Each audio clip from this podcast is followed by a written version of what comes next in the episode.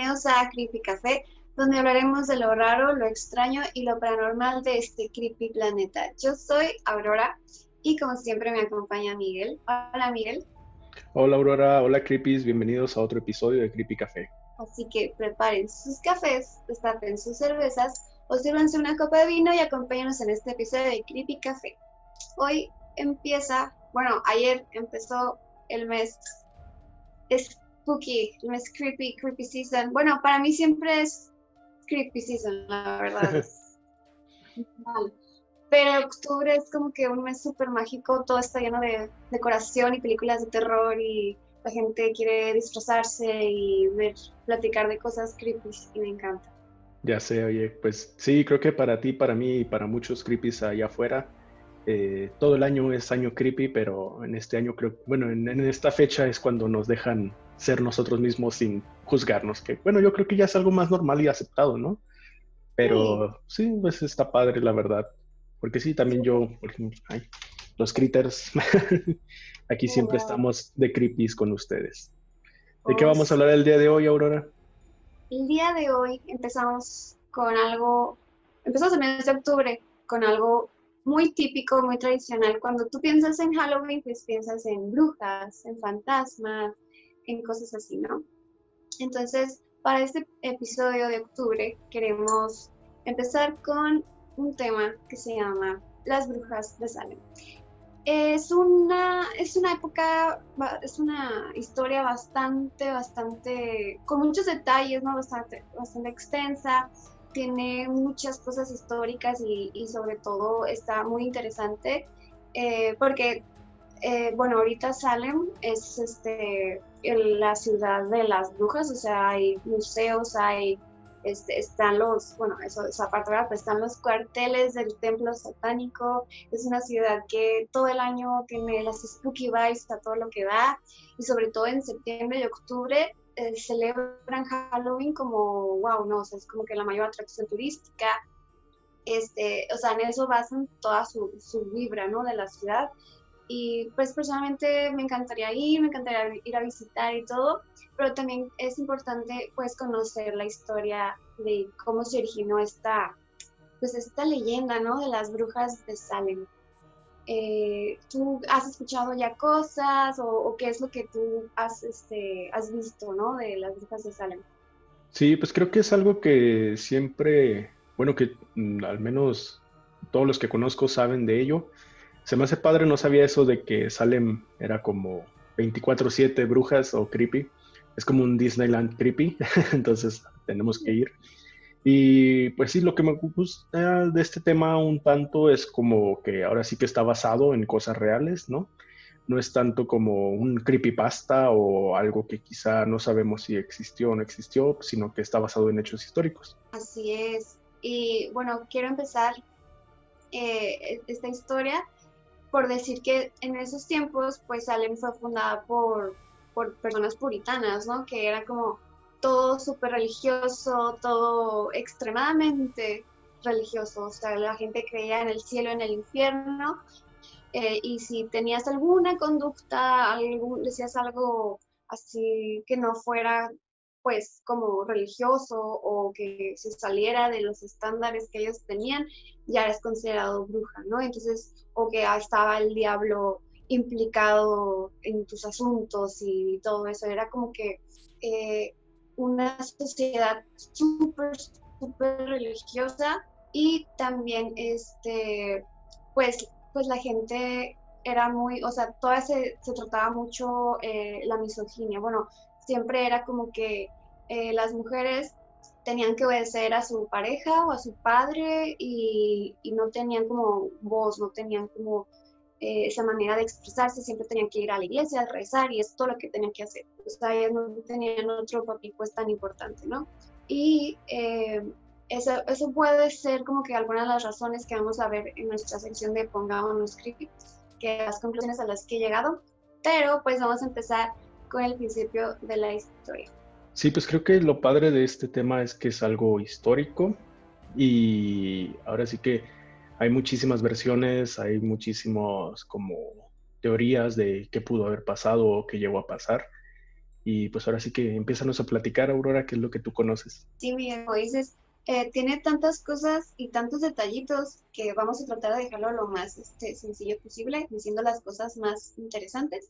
Todo empezó con dos niñas, Elizabeth Parrish y Abigail Williams. De hecho, como dato interesante, hay una banda que se llama Abigail Williams, de metal. Bueno, mm. después es musical. Eh, esas, estas dos niñas eran hija, bueno, una era hija del, del juez Samuel Paris y la otra era su sobrina. Estas, estas niñas empezaron a mostrar síntomas muy raros, empezaron a, interrumpir en las, en las misas, empezaron a, gritar cosas, empezaron a, moverse súper extraño y todos se lo atribuían a espectros o espíritus o de otras mujeres, ¿no? Entonces, es de la, de la ciudad.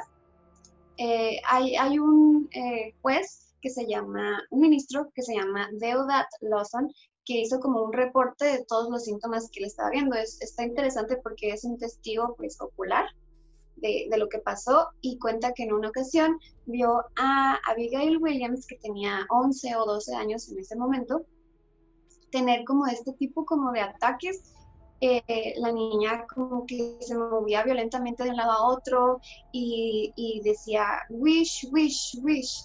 Eh, también e, extendía los brazos como si fuera a volar y se atravesaba hasta la, hasta la chimenea, hasta el fuego para querer quemarse y la tenían que agarrar para que no lo hiciera.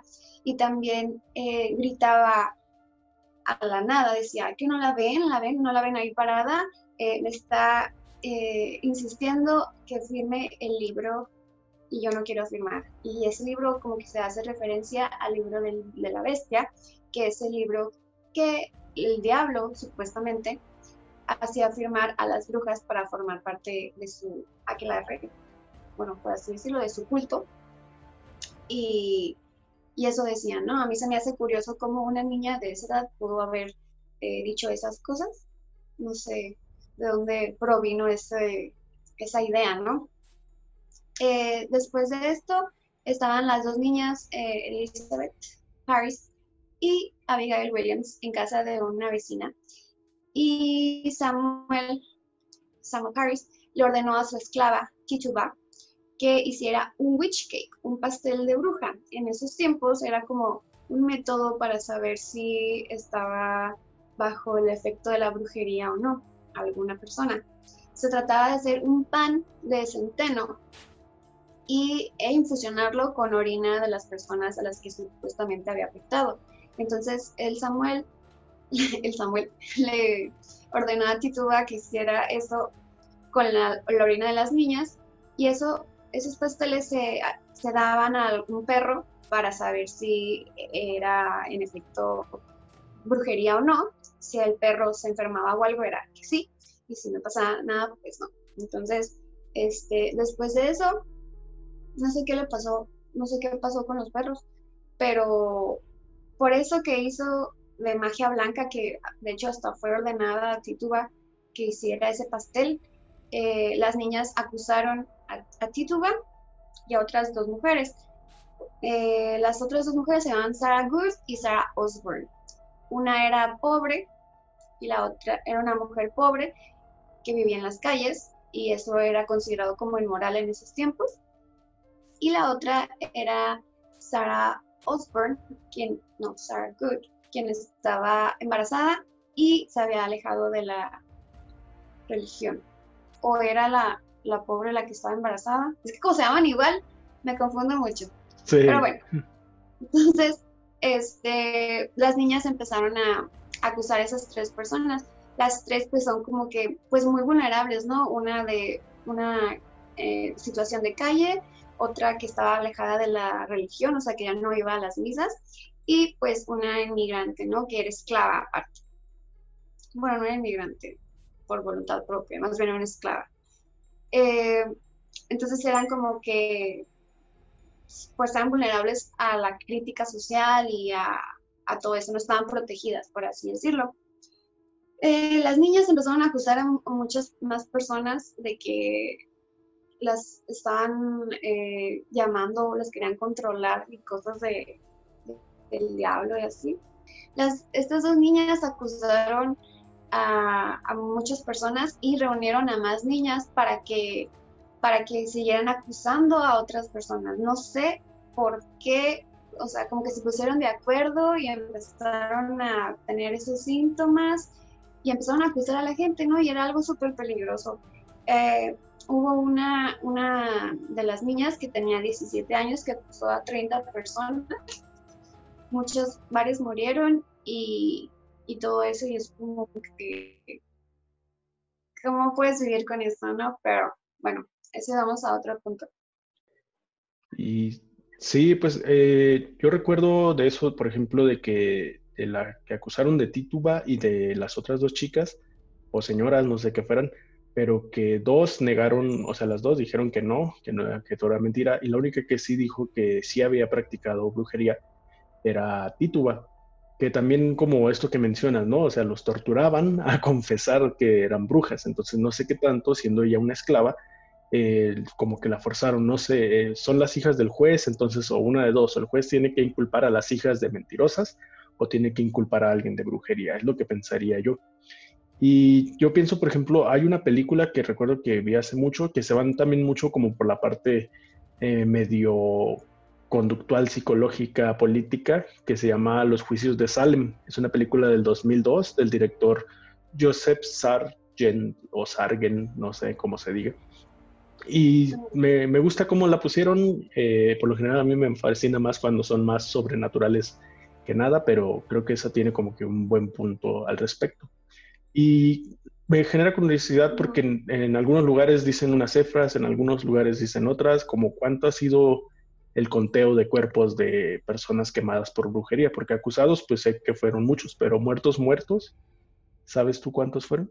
Yo he visto que eran 14 mujeres y 6 hombres y 100 acusados en total y que están, haz de cuenta que los, los, eh, los ejecutaron y nunca los enterraron bien, o sea, como que los pusieron en, tumbas en, una, un lugar que se llama Gallows Hill y las lápidas no tienen nombre ni nada y así, o sea, como que nunca les dieron un, un funeral, un enterramiento apropiado.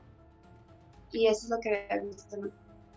Pero sí, o sea, todos, todas estas niñas empezaron a acusar a las a las mujeres y de ahí se hacían más acusaciones y todo. Y, o sea, Tituba eh, eh, sí admitió ah, que era bruja y que había seguido las órdenes del diablo, pero también, o sea, ¿qué tanto, qué tanto haber tenido si, si fue torturada, no? Porque también sí eh, te torturaban para confesar y si confesabas te quitaban tus tierras o tus posesiones si es que tenías y no te salva, no era este, garantía de que te ibas a salvar de la ejecución, o sea, eh, te, te, podían como que perdonar o, o, de todas formas te iban a, colgar.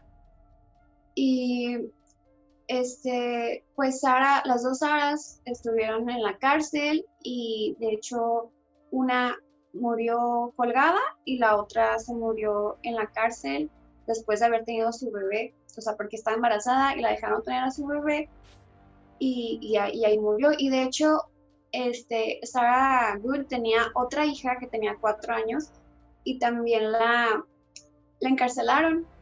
Bueno, la obligaron a confesar en contra de su mamá y luego la encarcelaron. Entonces, o sea, imagínate una niña encarcelada por, por acusada de, no sé, o sea, había niños, había hombres, pero casi todas eran, eran mujeres. Y está raro porque, pues, es que siento que fue como que la paranoia de las brujas, ¿no? Como que eran súper religiosos y si alguien decía como que, ay, eh, brujas, el diablo, bla, bla, bla, se iban a, se ponían como que histéricos y paranoicos y, y, cualquier acusación, no importaba si no tenían evidencias, no importaba, no les importaba nada, solo querían, este, como que purgar al, al pueblo de las supuestas brujas, ¿no? O sea, querían que todo fuera súper controlado y súper, pues, puritano, ¿no? Sí, pues creo que eso es como el típico, ¿no? De, no tengo duda, no tengo pruebas, pero tampoco dudas.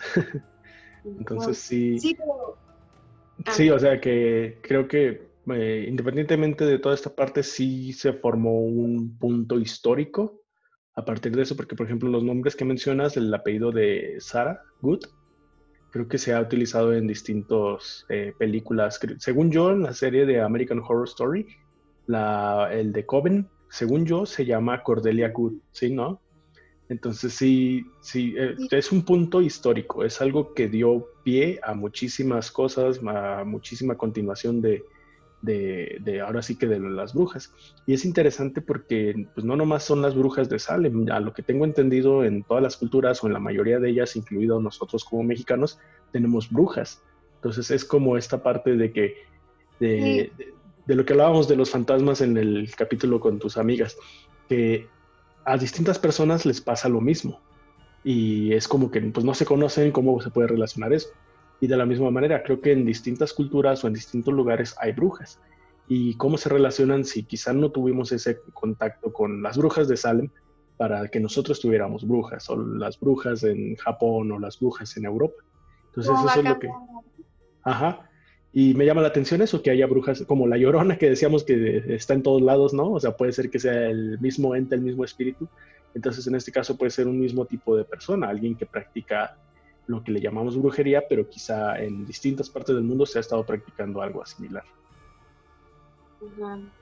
Sí, a mí me llama la atención eso porque eh, pues han dado muchas explicaciones, ¿no? Como pueden que o sea, bueno, no sé qué, crean ustedes de que si eran brujas de verdad o no, eh, o si eran otras cosas, porque hay una teoría que es, era, estos síntomas fueron causados por una, un, hongo que se llamaba ergot, entonces causaba ergotismo, que era como que la piel se te caía y te daba comezón y te daban como que cierto tipo de ataques y cosas así, no sé si has escuchado esa teoría.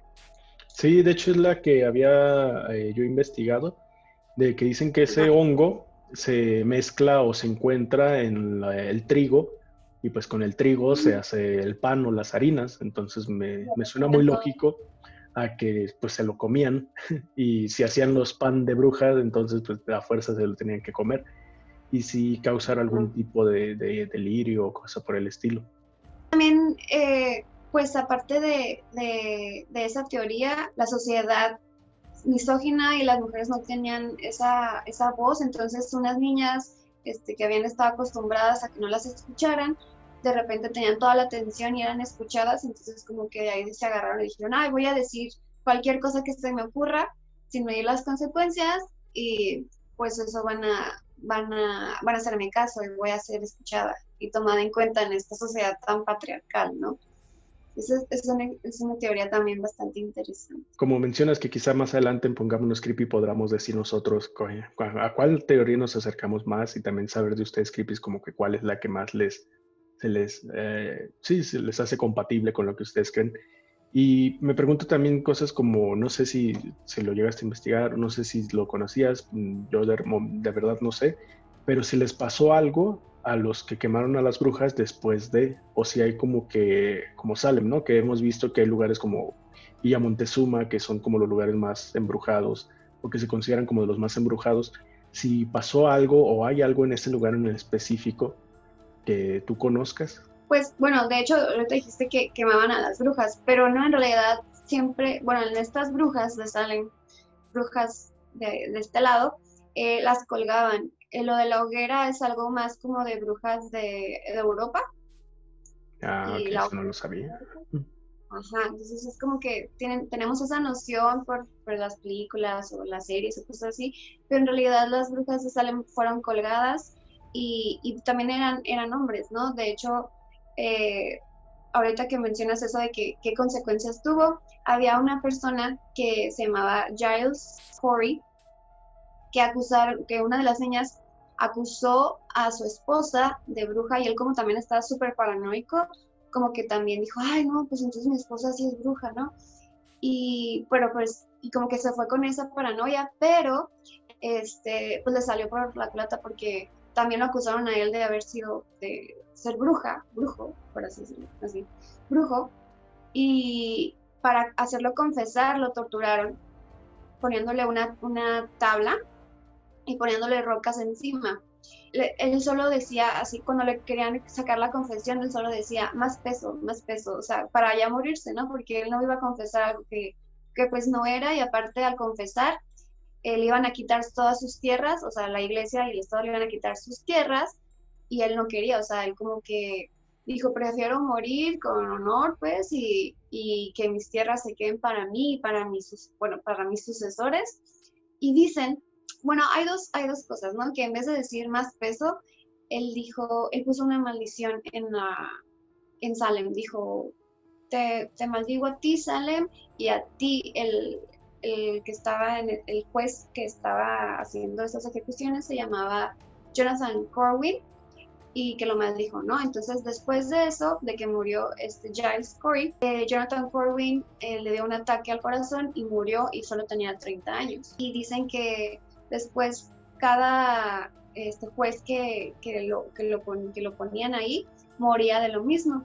O sea, todos tenían ataques al corazón y muy jóvenes. Entonces, no sé si ha sido porque, pues, es una ciudad que tiene las, o sea, que muchos están como, son parientes y tienen las mismas aflicciones, o pues de verdad era una, era una, una maldición, ¿no? Y en 1914 hubo un incendio este, muy, muy grande en Salem y pues varias personas dijeron que vieron al, al fantasma de Giles Corey, la persona esta que, que murió eh, pues presionado con las, con las rocas y, y, que ahí fue cuando, cuando lo vieron y que es en el cementerio y en el incendio pues.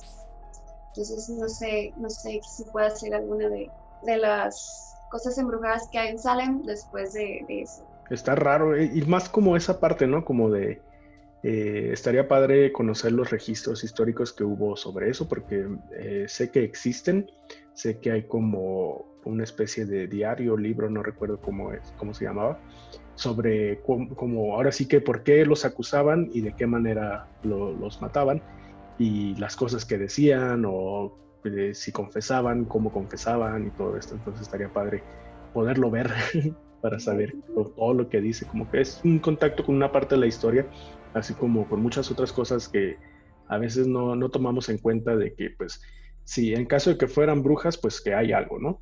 Y si no fueran brujas, de que pues también la parte humana, ¿no? O, cómo podemos llegar nosotros como ese tipo de tortura, pues está muy ingeniosa, ¿no? Irlo aplastando poco a poco. Y ahí es donde me entra la parte que yo digo, ah, pues la onda política, ¿no? O sea, ¿por qué las tierras? ¿Por qué renunciar a sus tierras? ¿Por qué no como encarcelarlos?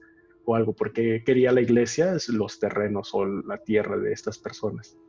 Había como que otros motivos a lo mejor para esta tema de, bueno, ejecución de brujas y se colgaron de las, de las acusaciones de las niñas y dijeron, ah, de aquí somos, vamos a, quedarnos con los terrenos de todos y vamos a, hacer esto, pues, qué horrible. Pero bueno, en fin, Salem ahorita es, tiene, o sea, es parte cultural las, las brujas, ¿no? O sea, tú vas a Salem y todo está lleno de brujas. Hay, el equipo de fútbol es, son las, las brujas. El, este, la secundaria es brujas. El logo de la policía tiene una brujita. Y hay, hay varios, todas las casas, la, casa del, del, juez Corwin eh, y varios, varios lugares se convirtieron como en museos que puedes este, visitar. Y también son pues hay reportes que, que, están embrujados, ¿no? Que escuchan de que hay que un niño llorar o que te tocan el hombro cosas así, que a lo mejor son cosas publicitarias, pero también es, pues, hay una posibilidad de que pues de verdad el lugar esté embrujado porque todo, todos los asesinatos que hubo, yo creo que a lo mejor muchas, muchos espíritus se quedaron allí y no sé, tendríamos que ir a a ver qué onda con esto, ¿no? Tenemos muchos lugares por visitar. Está, está chido porque hay un libro que se llama La Casa de los Seven Gables, bueno, La Casa de los Siete Tejados, Siete Tejas, es la traducción correcta creo, y este fue escrito por Nathaniel Hawthorne. Y este, la casa mencionada en el título era casa de su prima, Susana, y hay, hay, en esa redacción hay varias cosas que se refieren a, la, a, las, a estos juicios de, de las brujas de Salem. Y también dicen que, que, la prima Susana, la dueña de la casa, se aparece en esa casa y puedes ir a citarla. y también puedes ir a la casa del, del juez, de Jonathan Corwin. Eh, de hecho, en un episodio de, de BuzzFeed Unsolved, que somos super fans, van a, van a Salem y van a, ese, a esa casa. Pues también dicen que se escuchan niños, que, que ruidos extraños y todas esas cosas. Y en la universidad, en la Universidad de Salem, han reportado que, que, en la biblioteca hay como que espíritus atrapados en los libros y que en los dormitorios las camas se mueven violentamente. Qué miedo, ¿no? La verdad, sí creo que está súper creepy toda la historia porque es una historia muy trágica, todo lo que, toda la crueldad del ser humano en eso y haya sido verdad o no haya sido verdad, es una forma muy violenta y trágica de morir y de vivir, ¿no? Porque estaban como súper paranoicos y súper, no sé, siento que se volvieron locos y quisieron matar a todos. Creo que no hay un ganador o un bueno en esa historia, porque al fin y al cabo, pues fue una creencia que ellos tuvieron, ¿no? De que eran brujas. Y independientemente de, digamos, pongamos a punto de aparte el tema de las brujas, pero el estar tan seguros de que fueran, o sea, no, no sé si hubo alguien que dijo, ay, ¿qué tal si no eran y ya matamos inocentes?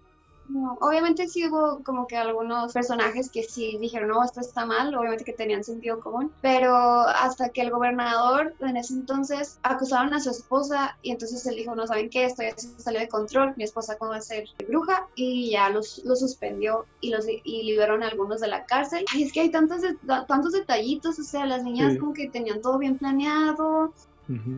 Que también está, como dice, está raro, cómo unas niñas pueden idear como todo esto. En la película que les digo, sale, eh, va, más encaminado a esa parte. Y hay una escena donde sí, así como que se supone que está como representada a los escritos esto que les menciono, de lo que pasó. Y dentro de la corte, la iglesia, no recuerdo qué era, pues se ve como las niñas empiezan como a ponerse mal y así de que apuntan un lugar y la otra empieza a apuntar también, de que ahí está la bruja, ah, ya brincó para allá. Entonces es algo como muy planeado, sé que como que tienen mucha imaginación quizá a esa edad. Eh, también se dice que nosotros como en cierta edad, en cierto, como de ciertos años de la infancia hasta cierto punto de la adolescencia, somos crueles, o sea que no vemos consecuencias ante nuestras cosas, por eso existe el bullying, por eso existe, recuerdo que había una noticia hace mucho de unos niños que quemaron a otro niño, entonces eh, no, no, no dudaría que pues fue esta parte de la malicia de las niñas, como de sentirse sin consecuencias o de que no pasaba nada, pero el continuarlo es lo que también como que llama mucho la atención. Creo que hay muchos factores dentro de esta parte interesante de la historia. Eh, vengan con nosotros para ponernos creepy. Entonces, creepy, pongámonos más creepy. Miguel, ¿tú, ¿tú qué piensas de todo esto? ¿Cuál es tu, la teoría que más te gusta al respecto? Mm, pues antes de llegar a la que más me gusta, creo que las dividiría en partes. Por ejemplo, a mí me gusta mucho, eh, bueno, no, no que me gusten las brujas, pero la onda de rituales eh, se me hace como que súper interesante, se me hace súper padre. Y bueno, partiendo en partes de ponerme creepy, la, la pondría como que la, la, más probable, pero también que no me gusta tanto por ser como muy lógica, es la del hongo, ¿no? La de eh, Ergot, se llamaba porque pues me suena lógico, digamos, ahorita como con, con, algún tipo de droga nosotros podemos ver cosas, podemos escuchar y sentir cosas que quizá en algún otro tiempo se iba a considerar como algo, eh, pues sí, relacionado a onda del diablo, a onda de brujería. Entonces, esa es como que la, la, la, teoría que se me hace más lógica, pero no me gusta porque, pues, por lo mismo que es muy lógica. Otra es, yo recuerdo que hay una, una enfermedad que se llama, en español es eh, trastorno, sí, trastorno psicótico compartido. Y creo que ese, ese trastorno viene como de un caso que tuvieron en Francia y que se llamaba, mi francés no es muy bueno, pero era como folie à deux o algo así. Y lo que pasa con, con, ese trastorno es que una persona empieza a delirar y puede hacer que la otra persona viva su delirio, que era que una mujer tenía como que un embarazo psicológico y él era causa del esposo. El esposo era el que le decía, ah, es que estás embarazada, estás embarazada. Y que le hacían el ultrasonido y en el ultrasonido en la... se veía que no había nada.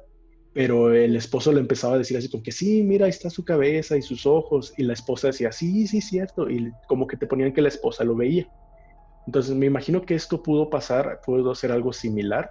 que las niñas empezaron a delirar y en su delirio compartido, pues ya veían cosas o sentían cosas, la parte esta que menciona del libro, eh, pues sí, creo que sí, y ahora sí que si se puede de a dos, ahora sí que se hizo como de a muchos, ¿no? Ya todos sí lo empezaron a creer, ese mismo delirio. Sí, creo que fue algo súper, súper trágico y malo y que pues la neta, no, de hecho hace, eh, pasaron 250 años para que se arrepintieran, o sea, para que pidieran perdón públicamente por los juicios de las y no sé, siento que es algo muy triste que haya pasado, pero pues eh, la historia está llena de eso, está llena de misoginia, está llena de asesinatos, de crueldad, de todo eso en nombre de la religión y en nombre de muchas otras cosas, la guerra, bla, bla, bla.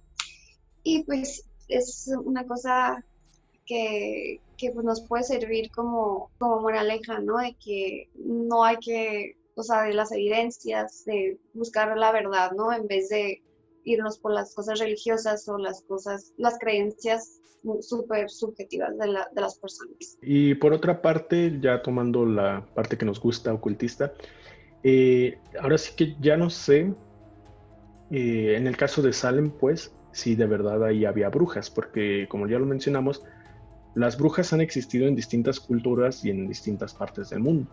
Incluso, bueno, a mí me llama la atención, por ejemplo, eh, la Biblia satánica de Anton LaVey, que en, un punto ellos mencionan, creo que cuando empiezan a hablar como de los rituales y todo esto, de que al satanismo lavellano no le agrada o no le gustan las brujas ni los hechiceros, les hace como que una forma eh, chafa, por así decirlo, de practicar como con todo este fuerzas sobrenaturales, poder, etcétera, etcétera. Que porque ellos dicen, pues si vas a, a porque a lo que tengo entendido la brujería, como que ellos eh, toman parte, pero no, no, no, no, no como que lo absorben, sino que, no sé, como lo que ponen de que sacrifican animales o eh, personas, etcétera, etcétera, para que a ellos no les llegue directamente todo esto que pueden estar invocando.